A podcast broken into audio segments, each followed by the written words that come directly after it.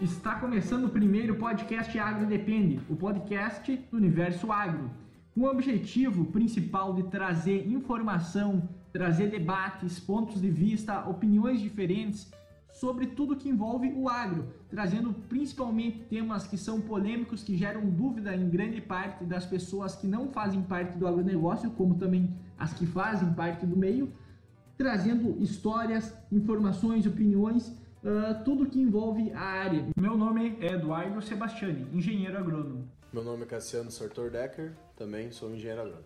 Meu nome é Douglas Bonita Borda e também sou engenheiro agrônomo. Bom, uh, nós todos éramos colegas na faculdade e surgiu a, a vontade de fazer algum programa que a gente poderia falar um pouco mais sobre as até nossas dúvidas, opiniões e conversar sobre assuntos do, do agronegócio em si, do, do agro, né? Então, os, o, o, esse programa que a gente está fazendo, basicamente, é para a gente conseguir conversar e trazer informação para o público em geral, pessoal, pessoal da área, estudantes, dentre outros, sobre curiosidades e dúvidas do agronegócio.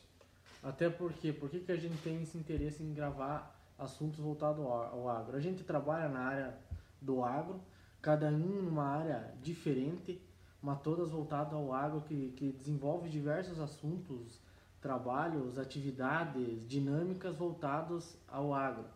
Então, nosso objetivo desde a, o nosso objetivo agora é nós tentar buscar informações tanto para o nosso aprendizado quanto também da nossa audiência para que todos estejam informados. Hoje o agronegócio de tem profissionais que vêm de diversos locais, tanto pessoas que nascem na cidade e vão para o agronegócio ou começam no interior e vão para o agronegócio. Então, como tem pessoas do próprio interior que saem do agronegócio, porém, de certa forma, todo mundo está ligado e todo mundo depende do agro.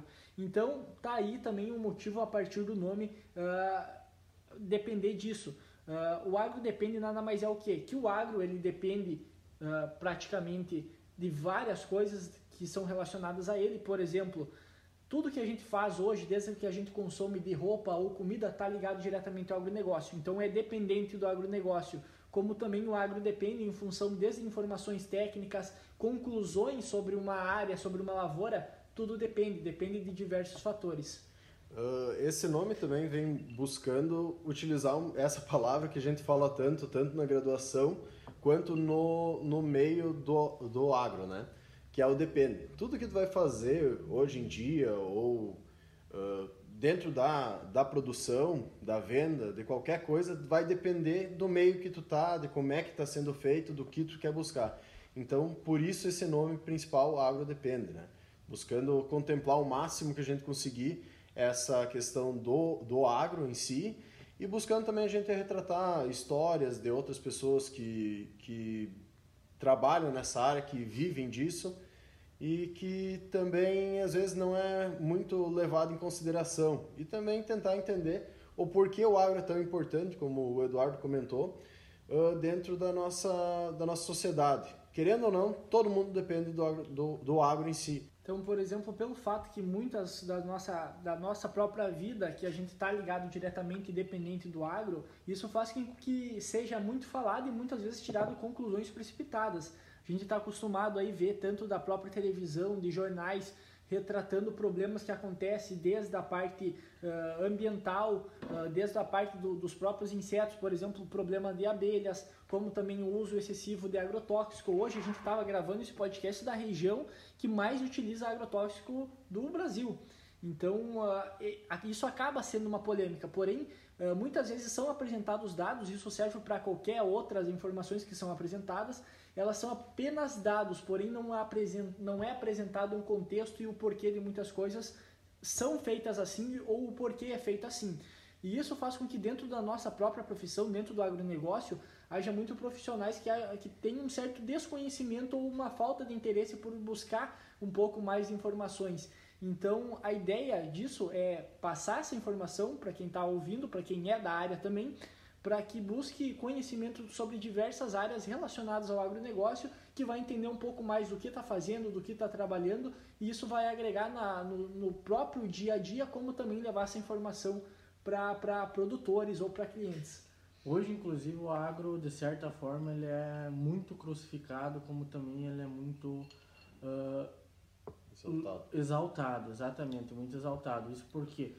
Porque existe os dois lados da história. Muita gente vai lá, diz que, que hoje o, a culpa do, de tudo que vem acontecendo de doenças, câncer, vem do, do agrotóxico que é utilizado do agro. Uh, e também onde que, sendo que o agro, o, a agricultura, a agropecuária, tudo que envolve o agro é a base da, do, do PIB brasileiro, é o que está levantando o Brasil para frente, está tá fazendo o, ainda o Brasil andar na questão econômica. E, e, tem os dois lados da história, não é só, só, só a questão do, do, que o agro é ruim, o agro não é só isso, o agro tem um lado bom e também muitas dessas questões que, que levam esse, esse lado ruim do, do, do, do agro é do pessoal que não conhece, que leva informações precipitadas para as outras pessoas? Uh, uma coisa também que é importante a gente ressaltar agora como primeiro programa é falar que mesmo nos três locutores basicamente sendo engenheiros agrônomos, uh, a gente não é dono da verdade e todos os assuntos que a gente está colocando aqui são abertos a discussões. Uma vez que todo o universo agro ele é muito abrangente e toda a profissão, o agrônomo em si, ele pode trabalhar em diversas áreas e tem muito conhecimento a ser buscado e agregado em tudo isso. Então é importante a gente colocar ah, dentro desse primeiro podcast, desse primeiro programa, a questão que nós muitas vezes não vamos ter razão e a gente também quer o auxílio do, do ouvinte muitas vezes para arrumar umas cagadas ou, ou falar, ah, você erraram nisso, nisso, nisso, e a gente poder se retratar que uma coisa muito importante é, é, que a gente fez isso é para nós também aprender sobre mais, um pouco mais sobre o, o agro em si que a gente não sabe de tudo e tem muita coisa que a gente não tem experiência que outras pessoas podem nos auxiliar muito mais. É, a ideia é que cada pessoa, que todo mundo trabalha em uma área diferente, então todo mundo tem a agregar uma área a outra. Ah, por mais que a gente fez agronomia, muitas vezes ah, ocorre do pessoal vir e questionar nós ah, eu tenho um problema assim, assim, assim lá em casa. O que, que é? Cara, depende. Tudo depende dentro do agro. Em função do que? Que o pessoal acha que só porque tu fez agronomia, tu conhece tudo o que acontece com todas as plantas que tem no mundo. E, e não é assim. A gente sabe muito pouco sobre um monte de área diferente que o agronegócio ele é muito amplo. Então jamais a gente vai ter um conhecimento, por mais que fez agronomia, porque se formou em agronomia. Se você hoje é formado em agronomia e tem esse conceito que acha que sabe tudo, você está muito errado, está muito perdido no que está fazendo, porque o que a gente conhece dentro da graduação e dentro da vida profissional, basicamente tu só aprende quando tu trabalha na área. Se tu não trabalha na área, basicamente o teu conhecimento é muito limitado sobre o que acontece ou o que cerca aquele assunto e as coisas que influenciam. Então, é, vai muito além disso. Pois é, hoje esse nosso título, digamos, desse nosso podcast, que é o Agro Depende, ele vem muito, digamos, do, do, do produtor, ele vem muitas vezes com o problema e quer uma solução imediata. E a gente tem que dar um diagnóstico sobre isso. E não é assim, isso depende. Como falando a grosso modo, coçou a orelha do gato o que, que isso pode ser? Depende. Pode ser uma pulga, pode ser sarna, ou simplesmente ele está coçando a orelha. Depende, isso varia muito. É uma situação que, que muitas vezes tem que ter um diagnóstico completo para a gente poder dar um posicionamento ideal de como deve ser, para poder ajudar realmente uh, a resolver essa situação, esse problema que é passado para nós. Não é só dar um, um diagnóstico, um parecer ali em, por cima para conseguir se livrar desse problema, né? É igual dentro da, da própria medicina, né? Que se, cara, eu, eu realmente eu não confio no momento que eu chegar num, num, num consultório médico e o cara me olhar e me dizer o que eu tenho, porque não é assim. Ah, então isso serve até mesmo para dentro de uma própria lavoura. Se o cara tem uma certeza daquilo que tu tem, sem nem te conhecer direito, tá errado. Isso serve também para a própria propriedade, que tem vários, é muito mais complexo do que só uh, um sintoma, só um sinal que aparece numa lavoura, numa planta, para mim dizer todo o problema que está acontecendo. Isso vai muito mais além e é muito mais complexo. É, e isso entra junto de uma questão que a gente tem muito presente hoje, que é falta de histórico de várias uh, questões que às vezes a gente tem que dar um, um, relatório, algo que aconteceu, mas não sabe todo o histórico que leva dessa área. Que nem falava de seu Gass, eh, falecido de seu, de seu Gassen, para destruir a estrutura do solo é fácil, mas para construir uma estrutura boa de solo leva anos e muita raiz. Então, simplesmente é algo que a técnica fala muito facilmente, todo mundo diz que sabe, mas ninguém entra a fundo e busca ver esse resultado e a construção de todo ele. Cada vez mais a gente, como profissional ou simplesmente conhecedor, ou que acha que conhece da área, ou que tem curiosidade da área, buscar informação que não só especificamente técnica, mas toda a história, uh, todo o que está envolvido nisso. Uma das grandes coisas que a gente que, que movimentou para a gente querer criar esse podcast. Se muitas vezes a gente acha que que nós mesmos temos dúvidas no que a gente está falando, em função que a gente, por mais que já ficou, eu, eu tenho praticamente oito anos estudando o agronegócio, desde o técnico agrícola mais a faculdade, uh, fora os outros assuntos por fora que a gente estuda e eventos, tudo isso a gente não tem certeza de muita coisa que está acontecendo hoje dentro do próprio agronegócio. E, e de agora tu imagina uma pessoa que está muito tempo desinformada, que não busca atualização, ou até mesmo que não é da própria área, uh, formando tese e conclusões de alguma coisa que elas nunca ouviram falar ou não tem contextualização nenhuma do que está acontecendo.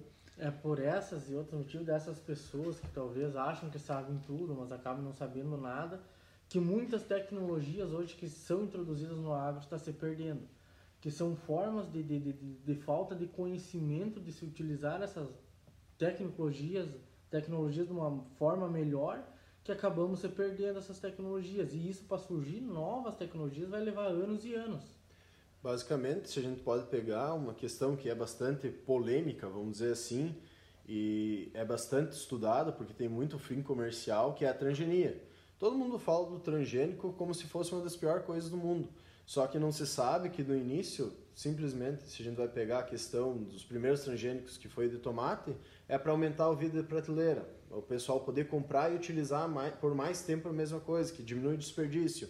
Ou colocar vitaminas, outras coisas importantes que auxiliam na saúde das pessoas uh, dentro de alguma fruta, de algum grão, que possa melhorar a nutrição dessa pessoa com o mesmo valor, sem aumentar, sem agregar muito o custo disso, dando quase, vamos dizer, o multivitamínico muitas vezes para as pessoas, simplesmente com uma fruta, alguma coisa que muitas vezes é barrada simplesmente porque é chamada de transgênico, porque transgênico é ruim por isso, por aquilo, sem ter uma contextualização e uma busca sobre o conhecimento e sobre por que foi criado isso.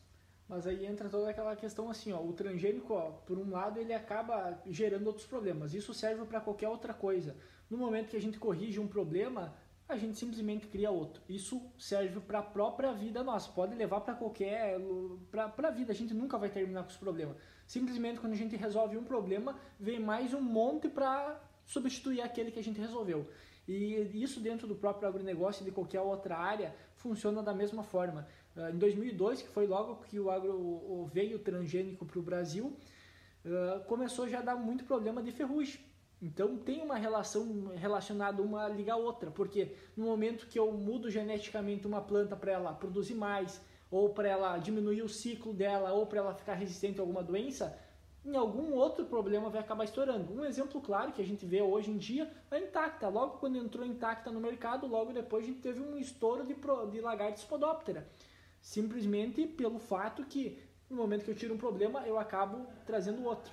E é bom lembrar que também essa questão da soja intacta, se a gente vai ver, no milho teria essa tecnologia por muito tempo. E por mal utilização dessa tecnologia, que era para durar no mínimo mais de 20 anos, por não utilização do refúgio, que era algo obrigatório para utilização juntamente da tecnologia para diminuir a proliferação de insetos resistentes a essa tecnologia, né? Então, insetos que comeriam, vamos dizer assim, o, o milho, a folha, e morreriam e não morreriam porque eles teriam resistência, acabou que não foi acontecendo, criando uma resistência em animais resistentes e quando foi largada a mesma tecnologia para o soja, não já mostrando mais a mesma eficiência e no milho também hoje eh, quem é da, do meio e trabalha sabe que praticamente não se tem mais essa resistência.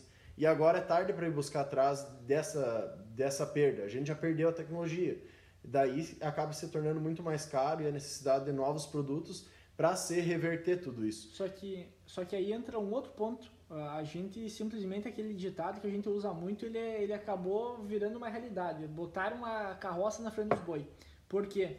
a tecnologia dentro do, do agro, desde a parte de aplicações, de defensivos, de maquinário, veio tudo muito rápido, entende? Então foi uma coisa que, que simplesmente estourou, porque é uma coisa que o produtor tem até um, tem até um livro que fala muito disso, como conversar com, uh, com o homem que fala com Deus ou alguma coisa assim que é, que é o que? O, o produtor, aquele que é a pessoa que simplesmente de, depende do clima. Então, ela é uma pessoa que depende do que está acontecendo, de, do, as condições climáticas interferem diretamente no que ela vai estar tá fazendo no dia a dia. Diferente de nós. O, a maioria do, do pessoal, até quem talvez deve estar tá ouvindo isso, uh, muitas profissões não dependem se chove ou se não chove. Claro que no complexo geral há uma interferência, mas no, de grosso modo não, não interfere. E o que, que acontece com isso? O produtor, ele basicamente ele precisa ver para acreditar. E quando vem lá, por exemplo, um fungicida, que eu faço uma aplicação e logo depois eu vejo um resultado, eu faço uma aplicação de um micronutriente via foliar e logo depois eu vejo o resultado, eu vendo muito mais o visual do que realmente o benefício daquilo que está sendo oferecido.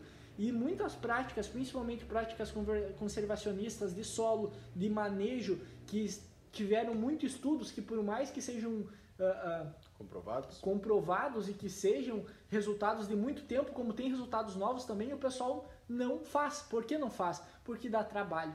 Então, uh, o pessoal, por mais que hoje o produtor rural ele seja uma pessoa que trabalha bastante, antigamente, no meu ponto de vista, trabalhava bem mais, porque hoje a tecnologia ela está chegando em todas as áreas. O agronegócio é a área mais atrasada hoje, uh, no meu ponto de vista, da tecnologia no fato de reduzir a mão de obra braçal porque hoje a gente, dentro do agronegócio ainda há muito trabalho uh, de mão de obra, trabalho pesado, digamos assim, enquanto grande parte das outras obras, na parte da indústria principalmente, uh, essa parte de mão de obra, esse serviço pesado foi totalmente substituído por máquinas. Então hoje no agronegócio a gente tem muito da questão da tecnologia, porém falta muito manejo. Então simplesmente botaram a carroça na frente dos bois. E realmente essa questão, a tecnologia, ela vem, ela vem muito rápido, às vezes de, de, de soco ela apareceu ali, como foi há anos atrás, simplesmente a tecnologia começou a surgir, o pessoal que, que talvez muitos que estavam trabalhando nessa área do agro não se atualizaram, não foram buscar, e aí partiu desde recomendações e, e formas de manejo errada dessas tecnologias, e que com o passar do, dos anos a consequência apareceu, que foi a perda dessas tecnologias, resistência tanto do próprio glifosato, do próprio glifosato que que a soja transgênica veio para isso, né, facilitar o manejo e controle de, de, de, de, ervas daninhas. E hoje tem a resistência da buva ao glifosato, diversas plantas daninhas que estão apresentando resistência. E a tecnologia vai se perdendo. E como hoje se tem uh, uh, já uh, indícios de, de resistência da, da, da, ferrugem que acontece na soja a diversos ingredientes ativos de fungicida. Se tu for ver há cinco anos atrás, qual era o fungicida mais usado? O ópera. Hoje não se fala mais desse fungicida no mercado, porque se perdeu essa tecnologia. E assim vai, a tecnologia vai passando e... E a questão, se a gente vai analisar essa questão de tecnologia que estamos conversando, Cada vez mais se fala de custo de produção, que cada vez está mais caro, que tu tem que investir mais para fazer eh, a mesma coisa, para produzir mais, tu tem que investir, investir, investir. Só que não se olha esse outro lado. Muitas vezes é culpa da empresa que está fazendo a nova tecnologia para dispor uma salvação para o agricultor, ou simplesmente é um, um, manejo mais bem feito, uma profissionalização da área, onde o agricultor vai ter que fazer algo mais trabalhado, mais pensado, com assistência técnica, com auxílio técnico, sendo buscado uma efetividade melhor. Hoje, pelo menos na nossa região, que a gente mais observa, é receita de bolo para fazer alguma coisa que não é simples. É. Falta de um sistema conservacionista de solo, como falado pelo Eduardo, uh, falta do, de uma questão de uh, a presença de plantas daninhas resistentes, como falado pelo Eduardo, mas tudo isso no final das contas, é simplesmente por uma má gestão, muitas vezes, e a, uh, sempre a busca pelo mais fácil. E não como é feito isso, como histórico que é feito isso, buscando uma melhoria e um, um crescente aumento de tudo isso. Até, até dentro agora do podcast, a nossa ideia é, é, é trazer pessoas para contarem histórias sobre como era antigamente. E, bem sinceramente, antigamente o trabalho era muito mais pesado. Era o pessoal carpindo noite e dia no sol, para simplesmente eliminar aquela planta daninha, para colher to, praticamente uma colheita toda manual. Então era um processo muito mais complicado, um processo muito mais difícil do que é hoje. Só que essa tecnologia, por exemplo, do próprio glifosato, ela veio para melhorar e para facilitar o trabalho. Pensa só, o glifosato ele foi lançado no mercado pela Monsanto lá em 1974. Desde lá, o que, que tem acontecido? A gente tem aumentado cada vez mais os índices de vida. Hoje o glifosato é o produto mais utilizado do mundo, só perde para mancozeb, tá? Então, durante esse período, a gente só tem melhorado a qualidade de vida, não tem diminuído. Talvez um pouco disso seja ligado à tecnologia, mas o manejo que veio, que ele veio a contribuir, hoje praticamente todo mundo é dependente dele. Então é muito difícil a gente simplesmente de uma hora para outra dizer vamos proibir a utilização do glifosato. E o pessoal diz assim, ah, mas em outro país o pessoal fez. Cara, o Brasil, o tamanho de expansão de área e de produção, o país é, é o celeiro do mundo praticamente em questão de produção. Não tem como tu simplesmente eliminar um produto químico como ele, o glifosato, que é extremamente importante para a produção agrícola. Só, só vou fazer uma ressalva antes. Assim, ó, tu for ver hoje no mundo, o Brasil é o único país que consegue fazer duas safras completas no ano. É o único país no mundo que consegue fazer duas safras completas. E hoje o pessoal já está pensando em fazer três. Então, o Brasil é um alto potencial de produção de grãos. É, outra questão, voltando um pouco para o que o Eduardo estava comentando, antigamente uh, era muito mais trabalhado, era muito mais braçal. Hoje é querendo ou não, é mais planejado, é mais questão de cabeça, a máquina que faz o trabalho. E o excesso de tecnologia que a gente tem hoje acaba tonteando, vamos dizer assim, um pouco o produtor, que é quem está lá na ponta botando o produto, né? Mas também sempre se busca só essa facilitação. Vamos pegar antigamente ali, problema para lagarta. Qual inseticida que tinha? Nenhum pessoal simplesmente deixava a lagarta comer, não tinha o que fazer. Ou tu ia lá e matava a lagarta. Fazia um sopão Come... de lagarta. É, daí começou essa coisa de pegar uma, um fungo que estava dando lagarta, que matava lagarta, que é o bacilo suringense, se eu não me engano. Uhum.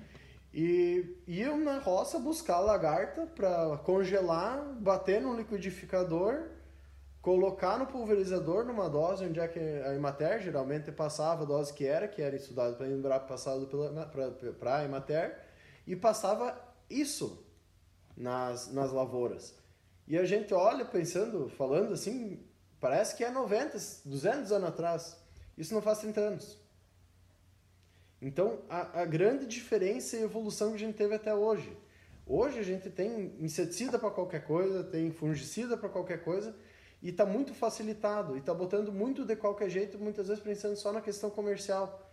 Só que não está sendo buscado um estudo e uma melhor visualização do campo para ver como é que vai ser feito isso e para possibilitar que isso seja feito da forma mais certa e que você mantenha essa tecnologia para facilitar e manter mais barato para todo mundo.